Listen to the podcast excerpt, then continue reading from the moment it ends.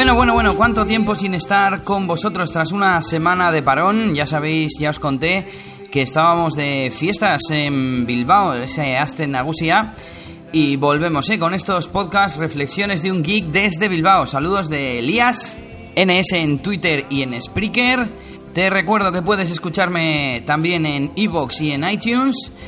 Y nada, que comenzamos con el primer tema de hoy, que es la Palm Pre. Como os dije, había comprado un dispositivo Palm Pre para probarlo.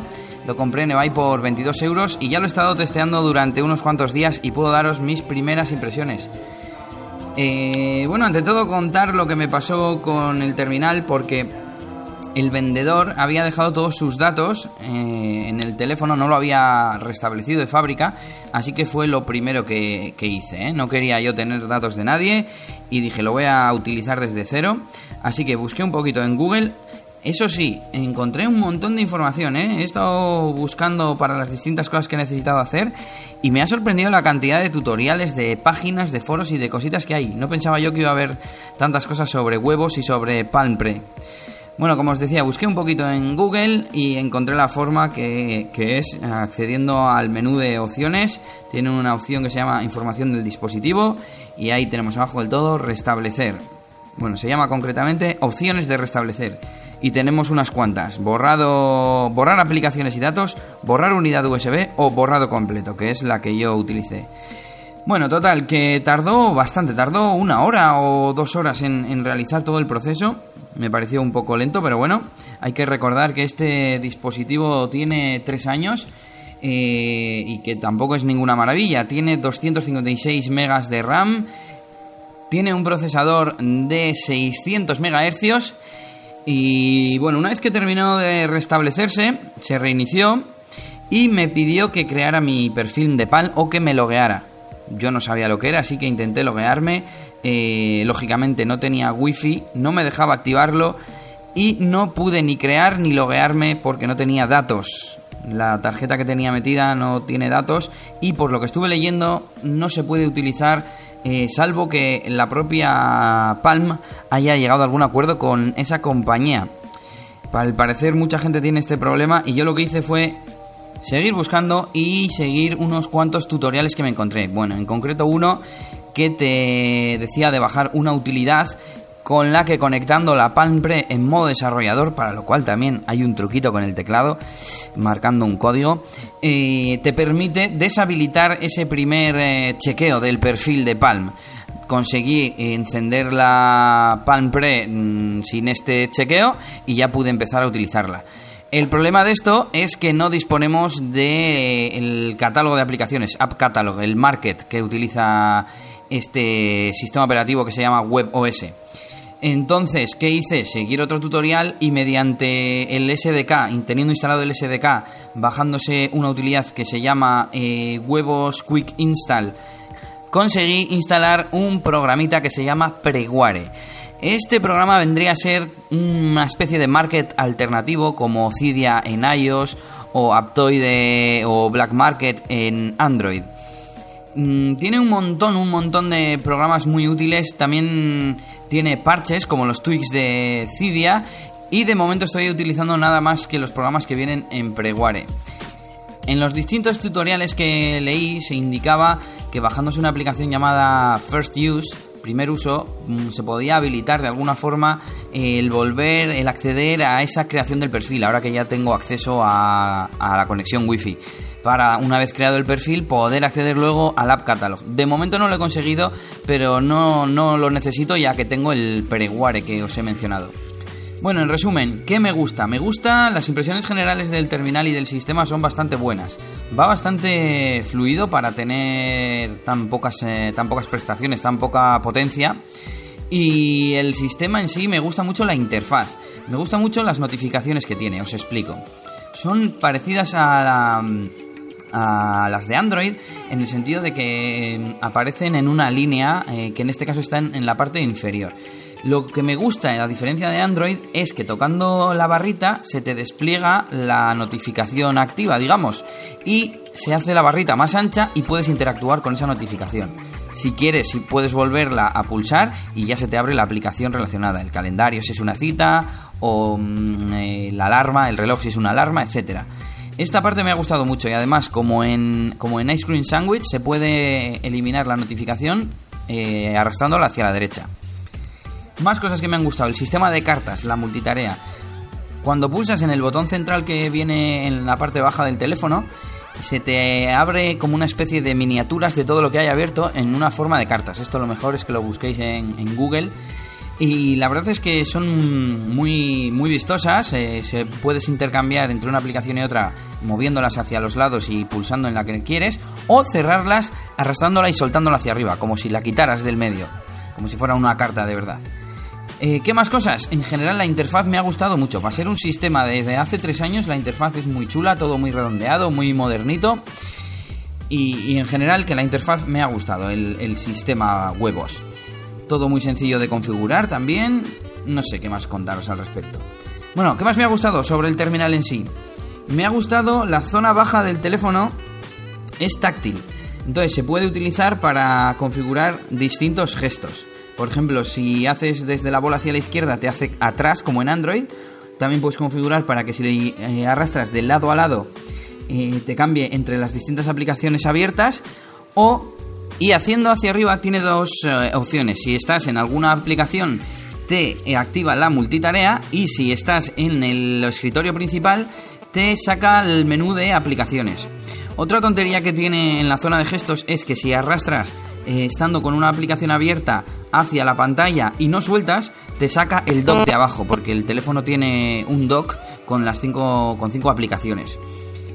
Como os decía, en general bastante fluido el sistema, sobre todo para la potencia del dispositivo. Y por último, Preguare que me ha encantado. Hay de todo para modificar el, el, terminal, como en Android un montón de cosas, un montón de tweaks, como, como siempre hace referencia a Anita, los tweaks de Cydia, pues parecidos. Y bueno, una cosita que me ha gustado también del sistema y no se me había olvidado apuntarla, que tengo aquí una chuletilla, es la barra de estado superior. Sería como la barra de notificaciones de Android cuando no hay ninguna notificación. A la izquierda tenemos el operador de, nuestro, de nuestra compañía, el nombre del operador. En el centro tenemos el reloj y a la derecha mm, las conexiones y la batería. Pues bien, si hacemos, eh, si arrastramos hacia abajo esa barra en el lado derecho, nos da más información de la fecha, el porcentaje de batería, el estado del wifi, el Bluetooth, etc. Estos menús se pueden modificar mm, a través de estos parches que hemos comentado de Preguare. Y por otro lado tenemos un menú en la parte izquierda que es como en Mac, se personaliza en función de la aplicación que tengamos abierta. Por ejemplo, he abierto el correo electrónico y tengo preferencias, editar y ayuda. Si abro, por ejemplo, el calendario, a ver, se está abriendo, tenemos otras opciones como son, tenemos eh, sincronizar ahora, mostrar hoy, ir a preferencias, ayuda y editar. Y me ha gustado también bastante esta característica. En general, buenas impresiones con el Palm Pre. Os, seguiré contando si le saco más partido. De momento lo estoy utilizando nada más en casa mediante Wi-Fi. Estoy pensándome el empezar a usarlo como teléfono principal y como mucho haría esto si consigo activar el App Catalog para disponer de todas las aplicaciones oficiales aparte de las que ya tengo en Preguare. Además, en Preguare tiene una, mm, una, funcionalidad que se llama Feeds, que es algo así como añadirle repositorios. Todavía no he conseguido, vamos, no he conseguido, no me he puesto a meterle mano a ver cómo funciona el tema, pero yo creo que puede estar muy bien. Con esto termino esta primera parte del podcast hablando de la Palm Pre y WebOS. Así que os dejo con una promo y volvemos enseguida. App, Feed, RSS, Jailbreak, Dropbox, Apple TV, NAS, WhatsApp, Push, Podcast, Twitter, PayPal, Apple Care. ¿Cansada de ver cómo tu pareja te habla en un idioma extraño? ¿Cansada de ver cómo llegan extraños sobres desde Hong Kong o Shanghái? ¿Inundan tu casa pequeñas cajas de cartón de Amazon? ¿Cansada de recogerle paquetes de correos o de estar presentable para recibir un paquete por mensajería en casa? Pero a que te gusta ese iPhone que has heredado. ¿Y esa funda que parece un oso panda que lo protege? ¿Contenta con todas esas series y películas que ves con bonitas portadas y descripciones? ¿Y esas fotos que creías haber perdido? ¿Contenta por compartir más tiempo con tu pareja porque ahora dice que lo ha automatizado todo? Entonces es que tu pareja escucha y charlas podcast. ¿Quieres acertar con sus regalos? ¿Quieres sorprenderlo? Si quieres escuchar a los responsables de todo esto, PH Rock y Mael TJ, los puedes encontrar en icharlas.es y mandarles un mensaje a icharlaspodcast.gmail.com. hemos terminado. Pero el Nice no te lo compras, ¿eh? Vamos con una de las noticias de la semana pasada. El Microsoft actualizaba su logotipo para ir en concordancia con toda la renovación que está haciendo en los últimos meses, esa renovación de diseño en todos sus productos y por lo que se ve también en la compañía. Comentaba el Spreaker Otost, al que le mandamos un saludo desde aquí, que, que, a ver qué opinábamos. Bueno, pues a mí no me gusta. No me gusta ¿por qué? Porque no creo que sea correcto aplicar eh, una especie de evolución del logo de Windows a la propia compañía. Es verdad que el sistema operativo de las ventanas es eh, el buque insignia de todos los productos de Microsoft, pero no creo que sea para tanto como para incorporarlo como logo principal de Microsoft. Además, como podréis ver en los vídeos promocionales de la nueva imagen corporativa, cada uno de los colores representa uno de los eh, productos principales de la compañía y el amarillo no aparece en estos vídeos por lo que todo el mundo anda preguntándose si es algún nuevo producto que Microsoft va a lanzar o qué puede ser esto. A ver qué opináis vosotros eh, y nos dejáis vuestra opinión en Spreaker o en alguno de vuestros podcasts, por supuesto. Más cositas, tengo aquí apuntado eh, que tengo que decirle usos prácticos de Dropbox a Rupert Dax. Ahora mismo no me acuerdo a qué venía esto, pero creo que es eh, un buen tema para comentar. Algún día haré un podcast exclusivamente sobre Dropbox porque es un servicio que yo utilizo muchísimo. Por el momento vamos con unas pequeñas píldoras que voy a rescatar de mi blog. Eh, os dejaré el enlace sobre este artículo, un artículo que escribí hace ya tiempo sobre Dropbox, hace cuatro años, ¿quién le iba a decir? Eh, en la descripción del episodio en Spreaker y os cuento las principales características de Dropbox. Para el que no lo sepa, Dropbox es un servicio de alojamiento y sincronización eh, de archivos en la nube. El funcionamiento es muy sencillo. Te bajas el cliente a tu Mac, tu Linux o tu PC Windows y te lo instalas y lo dejas como residente. Se inicia al encender el ordenador y lo que hace es sincronizar, bueno, lo que hace es crearte una carpeta en tus documentos, en tu unidad local y la sincroniza. Todo lo que mandamos dentro lo sincroniza con nuestra cuenta de Dropbox en la nube. Las ventajas de todo esto son numerosas. La primera, que podemos enlazar con nuestra cuenta más de un equipo, con lo cual se nos sincronizará todo lo que metamos en uno en el otro. Es decir, yo tengo un portátil y un sobremesa, meto en mi carpeta de Dropbox un documento que estoy haciendo y a la tarde estoy en mi casa, por ejemplo, o en otro sitio con el portátil. Abro Dropbox y ahí estará mi archivo sincronizado lo modifico y viceversa. si me voy al ordenador de sobremesa tendré los últimos cambios sincronizados en mi carpeta de Dropbox.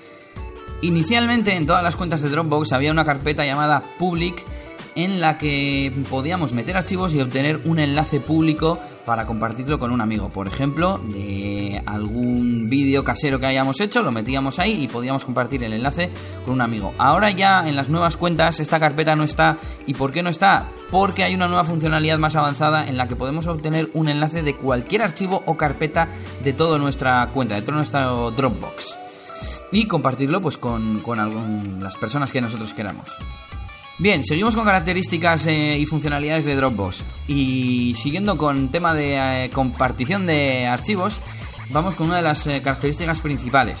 Podemos compartir una carpeta entre usuarios de Dropbox. Es decir, yo creo una carpeta dentro de mi Dropbox y lo comparto con mi amigo Jaimito. Jaimito acepta la invitación y todo lo que él meta en su ordenador en esa carpeta me aparecerá en la misma carpeta del mismo nombre en mi ordenador. Es decir, como comentábamos antes, entre equipos, pues lo mismo, solo que entre diferentes usuarios, diferentes cuentas. Esto es muy útil para equipos de trabajo, para familia, para pasar archivos entre amigos, etc. Más, más funcionalidades. Tenemos otra funcionalidad eh, de fotografías. Hay una carpeta que se crea por defecto en nuestro Dropbox que se llama Fotos. Todas las fotos que metamos ahí eh, tendrán un enlace para compartir también esas carpetas, pero en forma de galería. Galería que crea, que genera Dropbox automáticamente y son muy cómodas para compartir fotos con nuestros allegados. Bueno, y por último, mm, la funcionalidad de copia de seguridad.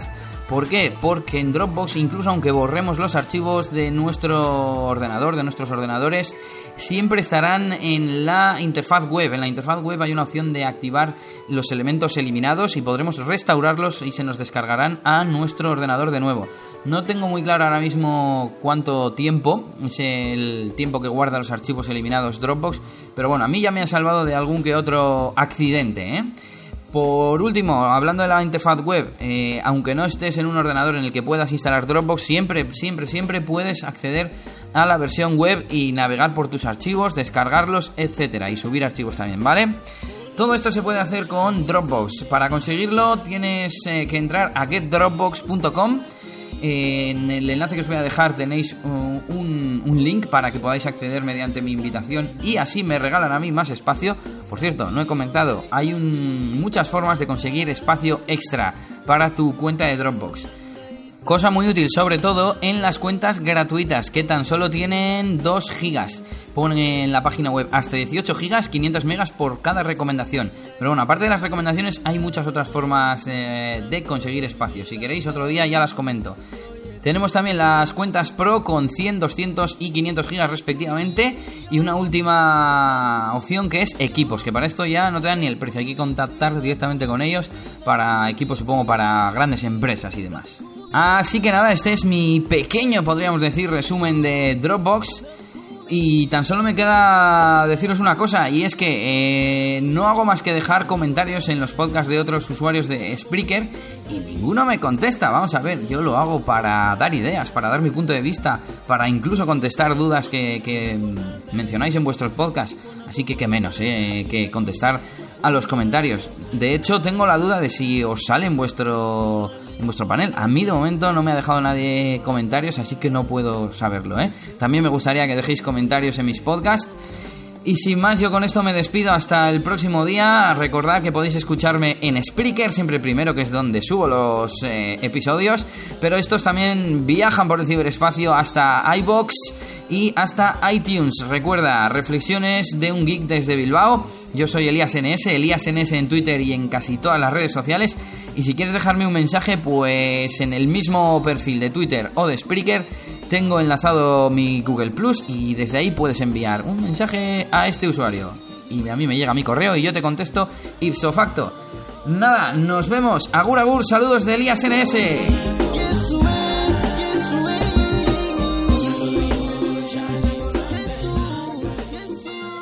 Bueno, Luis, ¿y tú qué es lo que escuchas? Mini Popica. ¿Y por qué escuchas Mini Popica? ¿Qué es lo que te gusta?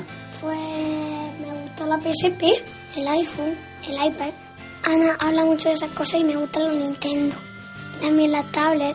Y ella me enseña a jugar en su iPad. Me baja juegos chulos. ¿Y tú qué es lo que escuchabas? Mini Popica, ¿qué pasa?